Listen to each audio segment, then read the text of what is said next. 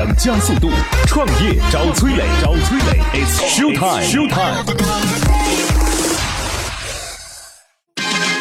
在蜻蜓 FM 或喜马拉雅 APP 上搜索“创业找崔磊”，收听“创业找崔磊”更多精彩节目。初创项目如何找准市场切入点？企业应该如何理清业务的主次？如何让客户为你的产品买单？欢迎收听今天的《创业找崔磊》。嗨，大家好，欢迎来到梦想加速度创业找崔磊，我是崔磊。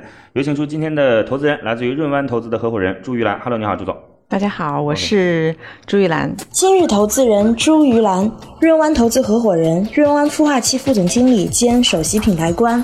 品牌战略与人才发展专家，长期从事前沿科技企业创业孵化服务工作，主要聚焦于大健康产业与人工智能、虚拟现实、机器人等前沿技术的交叉融合方向。曾辅导的明星项目包括世客科技、诺百爱科技等。嗯，那个就是我们也是老朋友了啊。我说的是跟朱总是第二次见面，但是跟润湾是老朋友了。所以你们现在也会很关注就是健康大健康领域。呃，对，因为事实上我们润湾呢是有呃医药类、大健康类的产业资本在背后助力的，所以我们最近也是刚刚在五月份的时候，我们办了一个国际的呃慢病管理与社区医疗的一个论坛。那么在这个论坛当中呢，我们的孵化器跟相关的这些医院呃也有建立了合作。那么未来我们会建立一个叫。呃，智慧医养护的创新中心啊，那这个创新中心的目的是说，把我们的孵化器当中跟这个大健康呃领域里面，尤其是跟社区管理啊，或者慢病管理啊，或者健康这个康复医疗之类的这些产品，能够呃在他们这个周期还没有达到这个呃。还没有被认定啊，或者说在测试期的时候，能够有一个渠道进到这个社区医疗的第一呃第一线啊，我相信这个事情会在未来会比较有意义。这样子，嗯，我跟大家解释一下什么意思啊？他们背后有一家公司叫做华丽，我反正节目中已经说过好多了。我突然觉得说我这个圈子还是太小，主要是集中在浙江的圈子，这个 的确是圈子太小了，对于整个中国的产业生态的了解还不够。那个华丽呢是一家集团公司，有两家上市公司是做药的。然后呢，现在不仅要做药，还准备做医。做医是什么意思？做医院、做社区医院、做养老院等等，这些都算是这个医疗领域的基础设施建设啊。然后呢，那这个润湾他们就帮助这个体系当中去找到一些可以去提供服务的项目或者是产品。这个不是说帮助他，而是说大家在这种合作关系当中是共赢的。如果这个是本身项目很好。那他是可以提供这种服务的。前两天，华丽的医药医药集团的董事长来参加我们的节目，而且是。是一个创业者的身份来参加我的节目，对 对，我们的华丽呃医药集团下面呃现在包括华方医院还有华方医护，事实上做的也是线上加线下的一个呃社区医疗的一个模式。那么把这个模式其实有一个公式叫一加三加三十加 n，嗯。啊，就是说在一个片区之内，内部都要背这些东西的吗？啊，没有没有，这个是 这个是当然是这个是因为我们那个呃汪大达汪老板他这个提出来一个理念，但是确实是我们在践行过程当中觉得是非常。有意义的一个事儿，了解嗯，来吧，我们有请出今天的创业者吧。今天创业者是来自于这个应该算是一个智能医生吧，可以这样讲吧？对，智能医生，呃，智能专业人士，嗯，智能医生、智能专业人士、智能咨询师、智能营养师啊，对，何泽怡，Hello，你好，何总，呃，你好，OK。本期项目由启迪之星杭州 WeLink 推荐。今日创业者何泽怡，智能 Nancy 董事长，大数据专家，世界一百强高级商业顾问，华中科技大学研究生导师，英国约克大学博士。何泽怡博士就大数据、机器学习形成一系列的学术文章，在十余个国家的知名高校和国际学术会议做报告。根据多年研究成果，已拿到多个专利，并且领导团队创收了超过千万英镑的商业效益。你们这项目的名称叫什么？呃，这呃，我们的公司叫建造科技。那这个项目的名称呢，叫做智能人工智能营养师。啊，人工智能营养师。就为什么这名字会那么没有标签呢？因为从本质上来讲，它不太需要突出自己的品牌，对，是吧？它更需要突出专业的。它它是干什么的呢？就是慢病领域当中有一个问题，就是慢病患者吃什么的问题。慢病患者吃什么？当然你可以通过各种方式来解决了。百度是一个解决方式嘛？但是大家可能对于百度现在信任度也不是太高啊，或者说百度还是一个相对粗糙的内容。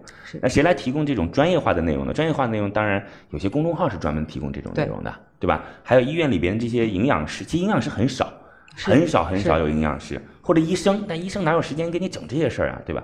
于是呢，这个团队就干一件事儿，他们这个团队其实主要是一个，就是对于慢病患者的健康体系，然后有深入了解的一个团队。对，这当中包括英国的各种博士啊什么的这些啊。对，然后他们来提供一整套的建议方案。对，这套建议方案呢。它不是一个就是固定的，它是个动态的过程。这个动态是什么意思呢？就以前我可能出本书，你就按照自己来对照，对吧？我是哪个阶段该怎么吃？那现在它的方式呢，就是根据你前端自己的数据，比如说你这个血糖的情况啊，比如说你已经患病多长时间呐，就包括你的性别啊等等，嗯，然后呢，给你一个动态的建议，是。对吧？一个动态的建议，就相当于是一个每天给你沟通，然后给你提出解决方案的营养师，对吧？主要是高血压，呃，主要是高血压、糖尿病，呃，妊娠糖尿病和高血脂。高血脂，对，高血脂，三高一糖，三高一糖。了解，嗯，基本上是这样的情况。所以，所以大家可以把它理解成什么呢？就是我们之前来过一个项目，叫做呃掌上糖医。嗯，对，掌上糖医目前算是国内慢病患者就是人数最多的一个服务平台了啊。那他们就。有流量嘛，对吧？有用户，那今天这个智能营养师就相当于是在这个群体当中可以提供服务，对对吧？这个提供服务就会让掌上糖医的整个服务质量更高。如果能够变现的话，大家分成，对吧？当然也可以跟华丽合作啦。就华丽不是要做那个对我们养老社区嘛？社区医疗体系。那养老社区当中，你肯定是得提供服务的嘛？对。而且这当中有很多是慢病患者，那他们就通过这种方式来提供服务。你可以把它理解成为一个 SDK。对，可以这样子去理解，可以可以可以这样理解，就是可以这样理解。哎，下次也不这么形容了，因为大家也不知道 SDK 什么意思。对，我我都反映了一下。对，然后呢，你你你把它理解成为一个智能的营养师，镶嵌到各个地方吧。嗯，对，人工智能的营养师镶嵌到各个地方。你可以雇了一个，相当于你雇了一个人工智能的营养师在你的养老社区。嗯，所以这算是一个产品团队。嗯，这算是一个专注于打造产品的团队，他们目前不为流量来考虑这件事儿。呃，对，目前是一个专业团队，对，已经在跟有一些就是需要这种专对需求方合作了，是医院吗？呃，有医院，有养老院，也有一些，比如说像月子中心呀、妇幼保健院。因为呃，刚才您说你说了，就是其实呢，三级甲等医院呢现在都配有营养科，但是营养科的。医生啊，基本上是原来的内科医生转过来的，他并不具备专业的营养知识，很多的院内营养的临床营养和院外的临床营养的科病他是看不了的，所以呢，就是相当于我们跟 to B 的合作模式。现在是这个痛点就不用讲了，因为从目前来看，谁跟营养师咨询过？好像不太有这个，对，不会去有这个角色，专门去挂这个营养科，不会专门挂营养科，所以他是做联合诊断的。是，所以所以我觉得这个事儿就的确是缺乏这方面的服务。是，就我目前呢，对于整个产品形态有一个逻辑上的理解啊，嗯，但是我其实还缺乏一些比较感性的认知，就是它到底表达的方式是什么呢？是文字，还是一段语音，还是就是有图片有视频？对吧？不太清楚。嗯，然后前面的动态参照的维度又是什么？就是年纪，还是说我通过一些智能设备所测试到你目前的身体数据，还是说患病的时间等等？就这个也不太清楚。对，这些是不是目前也没有一个定数？呃，有。我们基本上因为产品快出来了嘛，所以呢，第一个就是。三件事儿，你刚才说的，我吸收信息对我来讲，我是一个做大数据的。那么我吸收信息的渠道大概是三个。第一个，我不太建议你今后再说自己是做大数据的了。做大数据谁不是做大数据的？这个世界现在还没有人不是，只要你有用户，都是做大数据的。你想去精精益求精的做服务，就得先了解用户的画像和需求。所以在本质上来讲，谁不是做大数据？今天就是这个做孵化器的也是做大数据的，因为他得不停的问啊，哎，哥们儿你要不要融资啊？哎，哥们儿你需不需要做财务登记啊？对，这就是聊了十个人，就是比一个人的数据大，就叫大数据。那所以所以，好，我我讲我讲我是做大数据的，是因为我是两个大学的科座教授，专门做大数据领域。OK，那我就是学术上的。了解了解了解。您的意思我明白了。OK，所以来咱们继续呗，嗯。呃。不好意思打断了。没事没事没事，应该，呃，这样的就是说，在这个领域，我们做三件事情。第一个呢，我们也有自己的专利在图像端。咱们咱们咱们不用说那么复杂。其实我刚才已经说了，嗯，你的产品的具体表达是文字类的，文字和语音的。文字和语音，对不对？文字和语音的那那其实就是文字，因为语音是表达文字的一种方式嘛，是是是是吧是，？OK，就用所以用文字的问答，后台有一个大脑，对，后台有大脑，大脑里边输入了很多方法，嗯，根据前端的维度，我来输出文字或者是语音的表达方式，是对不对？没错。那那前端的维度会是什么东西呢？前端的维度包括你刚才讲的一些基本信息，呃，也包括你的体检报告的那些指数标准，你拍一张照给我就好了。那么，然后我们会问你二十道到二十五道不等的问题。那么这个问题呢，是我们从呃美国现在加州的一个呃我们的合伙人是加州的一个五年期临床营养师。嗯，那么从他这五年的所有诊断当中抽离出来的决策指标。OK，了解。嗯，好，所以前端反正就是前端跟用户见面的地方，有可能是手机，对对吧？有可能是个智能硬件，对。比如说那个，就微软现在不是有一个机器人呐、什么的啊，或者是音箱啊或者有音箱啊，什么都行，什么都行，对吧？反正这个智能大脑是你们提供的，是。清楚是清楚了，清楚了之后呢，其实还存在着一些疑问，这个疑问我等会儿再讲吧。好的，在这里我要说一下哦，与优秀的人为伍，找到志同道合的人非常重要。我们的乐客独角兽创业社群已经有一万多名优秀的创业者了，无论你是什么行业，在这里都能找到匹配你的资源，一起抱团取暖。而且每天都有经验丰富的创业者在这分享营销管理的经验和知识。不少伙伴通过社群找到了配合默契的合伙人，适合自己的创业项目，甚至找到了自己项目的天使投资人。加入社群的方法很简单，打开微信，点击右上角添加朋友，直接输入八六六二幺幺八六六二幺幺就可以找到我们。加了好友之后，记得给我的朋友圈点赞哦，我每天会挑出十个小伙伴聊一聊。初创项目如何找准市场切入点？朱总，接下来是你的时间了啊！我们这项目也介绍清楚啦，然后呢，基本上他们自己的就是优势，肯定你也听到了一些，就相当于是。有一大群这个领域当中扎的比较深的资深从业者，对吧？对，是。对，教授啊、博士啊什么的啊，来呗，您看看。因为我这个前期对于这个项目的了解，可能呃仅仅是基于他们的一个 BP 啊这样子，而且那个其实我刚才呃节目前面我听两位聊了一下之后，其实好像在 BP 里面划是不太一样对对对，其实整个项目已经有了一个呃比较大的一个飞跃跟进展，我觉得啊，因为从商业计划书来看，其实我当时还在担心说，哎，你们是不是还会去开发一个 app 或者怎么样这样子？对，不会不会。嗯，然后关于刚才这个呃，就是磊哥有提到这个数数据输入的这个方式，那也就是说每呃你的用户是是是在需要每一次打开类似于你刚才讲的这个小程序，对。然后主动的把这个报告。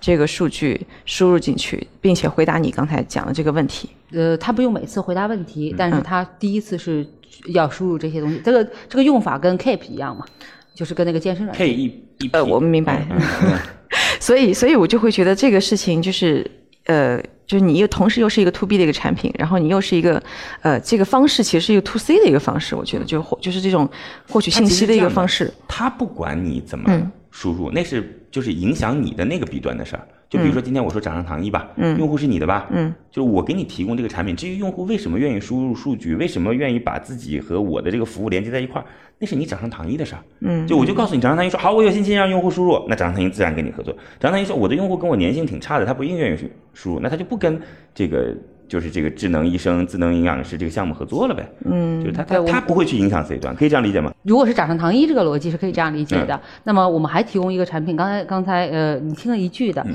就是我们在给给 B 端的产品当中有一个是智能配餐系统，嗯，就类似于说，好，我们我们跟浙大在聊嘛，嗯跟就是浙大的所有食堂，我给你提供智能配餐系统，然后你的所有用户，嗯，你可以既看到菜品，又需要输入这个信息，嗯那我们就可以给你做，比如说一共浙大二十个食堂，哪个菜品适合你这种疾病或者潜在疾病的人吃，那么我们就会做出 A、B、C 餐来。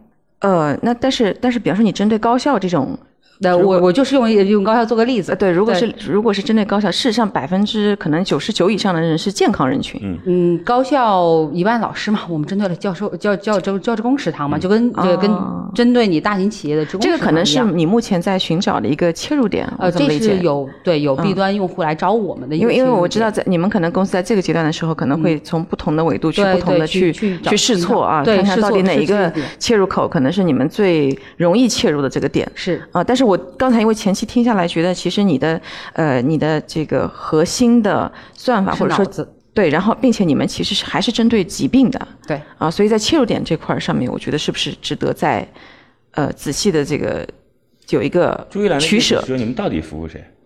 对我刚才说的掌上糖衣，那是一个很好的对象。对那你说浙大呢？他觉得浙大这个人群不对，嗯，对，那那他问你到底也到底服务谁？也不是说完全不对，就是这是可能是两种打法，嗯呃，我们现在做出来的产品主要是针对刚才说的四呃三糖呃三高一糖的这种、呃疾病。那么所以呢，我因为我们认为疾病是高年用户，因为它是刚需高频，所以它需要每天用。至于如果有低我我们所谓的它非刚需，但是它有应用场景可以每天用，其实对我来说就是有意义的。不不，他问你的是，就是你现在确定好是主要服务于慢病的患者，对不对？是慢病患者这些地方在哪儿呃，医院是最好的入入口嘛？OK，医院是最好的入口。你为什么举个浙大呢？呃，没有，我们举的是职呃职工食堂的例子嘛，因为任何一个现在我们看了好多医院的这种，就是不是医院，就是职工食堂呢，它大概有两到三成有这个需求的人，他需要控糖、控盐、有有控有有油，百分之对吧？三十左右。哎，对嗯嗯，那我就任何地方都是这样。对嗯对，所以我们说这个是也是我们一个试错的可能和渠道。那也就只有百分之三十，对吧？那也只有百分之三十。那为什么就你你说半天没有说到那个具体服务的场景，就会担心？就下次不要这样，下次你就想清楚啊！你说今天我哪怕我就服务万科，对吧？万科不是现在做养老吗？绿城不是也做养老吗？嗯，等于说我服务万科绿城，对吧？那的百分之八十慢病，就是养老的那块儿，啊，因为养老地对吧？对，那是不是百分之八十慢病？然后他问你服务的方式是什么？你说我做了个机器人，对吧？用户只要跟他对话就行了，对吧？假设这是一种方式。另外一说，我做了个智能菜谱，是吧？智能菜谱又回到他那问题了。他那问题是说，用户每次交互的时候，是不是要把信息放进去？你今天是个智能菜谱也好，就是是绿绿城万科自己做的智智能菜谱也好，这个不是关键。关键是用户是不是每次交互的时候都需要去更新自己的信息？那是刚才朱玉兰的问题。不需要每次更新自己的信息，他只需要第一次更新自己的信息。然后我们会根据他的风险情况，嗯，通知他什么时候需要更新。有一点我要强调一下哦，已经有两百多位创业者通过我们拿到了投资人总共十亿以上的投资意向了。如果你的项目需要对接投资人，或者你想找到好的创业项目参与其中，找到好的项目进行投资，都可以加我们的创业者社群乐客独角兽。这里已经汇聚了一万多名创业者小伙伴，每天分享营销管理的经验和知识，在你的行业、你的领域都有丰富的资源等你来挖掘。加入的方法很简单，点击微信右上角添加朋友，直接输入八六六二幺幺八六六二幺幺。加了好友之后，记得给我的朋友圈点赞哦。我每天会挑出十个小伙伴聊一聊。企业应该如何理清业务的主次？那么我我我觉得，因为呃，可能你对每个人的慢，就是其实你把它归到慢病管理这个领域当中去的话，那事实上对他的动态的这种数据其实是要有一个监测的。对那么这个部分的监测的数据，你怎么样跟你的产品就是后后端的这个数据来打通呢？呃，如果现在已经有国内现在已经有一些硬件了嘛，就是如果你说做监测，就一定要有硬件，对。就两个嘛，要么你是用户主诉监测，就是说我告诉你我干嘛了，我的改变是什么；第二个是设备仪器监测。那么我们自己在海外有一些硬件合作伙伴，可以给我们做仪器监测。那么主诉监测，就像刚才呃。崔老师讲的，我们可能需要跟一些有主诉能力的粘性用户达成这个共识，做主诉监测。我我我我给你个建议啊，就是我觉得下次别聊这些了，就别人任何人问你这个问题，你就不回答。你说这事关我什么事儿？你懂我的意思吗？为什么呀？就是因为啊，你不是这件事情当中做运营的，你是这件事情做产品的。一个公司分为运营端、产品端，就是因为对于来购买你服务的人，他有更大的动能去让用户和这个你的就是营养咨询师你的意思是我的产生 to B 互动客户。你 to B 互动，绿城自己会想这件事情的，万科自己会去想这件事的。你只用做好说，我给你提供的，你愿意跟我动态，我提供的更精准；你不愿意跟我动态，那你就当是翻书好了。就是这事情跟你没关系，你不能把自己的精力放到这件事情上去。你需要做的事情是在行业中是就是立一个 slogan，就是我做慢病营养推荐的事儿最专业，就这就是你要做的事儿就可以了。这反正是我给你的建议啊。那这否则前端太复杂了。我我明白你的意思。其实我觉得你这个逻辑比较好，就是如果你非动态，那你就像翻书一样。我这就只有逻辑比较好，其他也没有什么其他好的地方。朱朱总还有吗？嗯，哎，我酝酿一下。你酝酿一下行，那我就有一个问题吧。这问题本来我是不想问的，因为这我担心一剑封喉啊。我我跟你说啊，不赚钱弊端不愿意买单，就本来就是个亏损的行业。你问问他养老亏不亏？那养老行业现在是亏的。就我跟你说，做这些的啊都亏。就如果你今天合作啊，只能有一个事儿可能能合作，就暴利。暴利是做什么的啊？就是就是保健品，就营养保健品的。你跟他说，我给你提供一个服务，看起来我还挺良心的，对不对？总共本来卖就是三十块钱成本的东西，卖到了一万九千八，然后哇，那空间好大好大呀。然后他说，那你光光光卖那个就是一个饼干，说卖一万九千八，似乎有点说不过去。没关系，我们这里还配有一个人工智能的服务，OK，这是可以的，这是可以的。但是很多很多的，就是你目前想服务的场景啊，不赚钱，这是一个啊。嗯。另外一个就是，他很难通过你的这种解决方案来让用户买单，就用户不会为解决方案买单的，就用户太难太难问所谓的你给我个咨询，我给你买单。不要说 C 端用户了，B 端用户现在也很少愿意为咨询买单的。对，所以这个事儿是我很担心的事儿，我不知道你怎么想。呃，B 端用户我们当时我是做这种处理啊，就是 B 端用户买单的逻辑不不过就两种，第一个我帮你把蛋糕做大，你帮你为我买单，什么意思？呃，简单一点说，呃，现在有百分之三十，我们也说了有百分之三十的慢病，那么对于社区社区域来说，它可能有百分之八十的慢病，那么这些慢病它有需求吃到特种餐，就是比如说糖尿病餐。比如说，嗯、高血呃高血压餐，在这个这个环境下，我们来提供这种餐，而且我们有专业背书，那么这个餐本身比一般的餐贵，那么我们帮你把这部分的蛋糕做大，让你帮让你跟我们协同买单，这是一个事情。这个事儿呢，就是泽一，他就让你的商业模式整个就变了。就是今天艾瑞咨询是一家很牛的咨询公司，对吧？就我做咨询，那艾瑞我来我来给你做咨询，OK 好。结果后来你跟我讲说，我们做咨询其实是为了给你最终一个团队帮你去解决你的企业问题的，这事儿就不一样了。嗯，就艾瑞咨询才不做后边解决问题那事儿呢，我只给你咨询，对吧？然后至于解决问题那事儿是我的下游企业干的事儿，所以你现在是既提供，就是这个事儿就很很复杂，就也就变成了你如果今天你把一个慢病的套餐当做是一个产品。那就是前端的咨询方案是帮助这个产品获取流量的方式，所以就是到底重心打在哪儿是很重要的。我没有 follow 你的那个艾艾瑞咨询的例子。我告诉你，艾瑞咨询是不做后端的解决，就实际解决团队是没有的。就我就今天帮你解决，咨询完了之后，对吧？你这个好也好，不好也好，关我什么事啊？那艾瑞的赚盈利模式就是卖那个报告。我跟你讲，其实艾瑞的本质，这是这个话题就聊开了啊。嗯，艾瑞的本质其实是个媒体。就我的咨询其实是为了映射你在行业当中牛叉的牛叉地位的东西。那我今天说，哎，启就我们今天录影的地方叫启迪啊，嗯，我说启迪在孵化器当中最好，那这句话谁信服啊？艾瑞得要做一个特别深的行业报告，然后说启迪在孵化器中最好。其实这都是扯，就是最终他想证明启迪是行业中最好，这个结论早有了。当然我说这个话很不客观啊，嗯，就我是用阴谋论的方式来去做这一番这番思思考的。就，但它在本质上，它其实是个媒体公司。对，后边的那个咨询，其实只是为让媒体发生的这件事情变得更被人信服而已，对吧？所以今天我们 PPT 上打了一个说，哎，数据来自于艾瑞咨询，别人就觉得客观。世界是充满了谎言的啊！所以我我我我扯回来这个事情是想告诉你的是，你必须要考虑清楚啊，就你到底提供的是那一套话术服务，对吧？它是真是假，是正确是不正确？当然，最终可以靠数据。你说用我们的，对吧？寿命延长了多少？对，慢病体验好了多少？这都是数据，会没问题啊。对，对吧？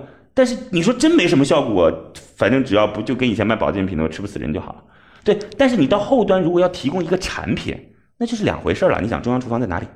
对吧？那你说这个配餐肯定是需要各种各样供应链上的东西。哦，我们这个我们不做，这个我们不做，我们仍然提供话术理论，就是说你本来已经有工业链链端了，嗯，那么我们帮你对你赋能。帮你赋能这一部分，对我们肯定不做。你刚才说的那种硬呃，就是重产业，我们是不做的。对，了解。那我们人还是帮你赋能。他们的意思就是说呢，我帮你做这个咨询，提供这个。然后呢，如果你要卖产品，嗯，我们这个咨询就和你那个产品结合链接，然后最后就说，你看，对这个事儿是一样的，我们还是做的赋能。如何让客户为你的产品买单？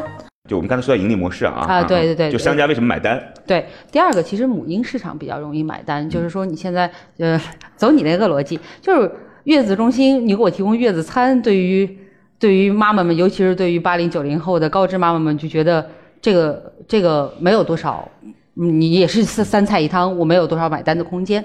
那么这个我们也是在跟月子中心和呃妇幼保健系统做赋能。但是这个问题就是，你刚才说你服务的是慢病人群，但月子中心妊娠糖尿病，我们只做妊娠糖尿病，主要做还是慢慢对，还是做这个人群，主要做这个人群还是主要做这个人群因为这个人群我们有完整的逻辑了已经。啊，对我们的呃决策逻辑我我个人。建议啊，这个方面呢，其实就是因为对于这几个刚才的主体来讲嗯啊，他们主要的营收方式不是靠这个的，所以这就变成了说你在一个非主要营收的产品当中来提供优化服务，你懂我的意思吗？我懂你的意思。就一个汽车最主要的是卖汽车的，对不对？对然后你告诉他说，哎，卖那个玻璃就是贴纸啊，这件事儿我有一套话术可以让让你卖得更好。假设啊，当然很重要，但对他来讲，更重要的是怎么把车卖好，而不是怎么把玻璃贴纸卖好。为什么月子中心最主要的不是卖让母婴更健康？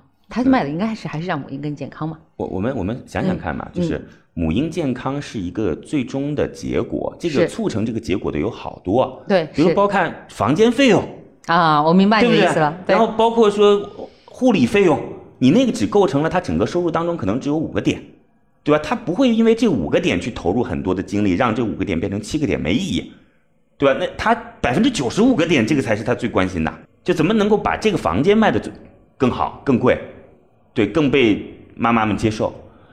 所以我是认为，我是认为啊，嗯您说我是认为去跟保健品合作，我真心的建议你放下身段去跟保健品合作，因为它的本质就是要卖保健品，保健品缺乏的是一套更有力的话术和背书。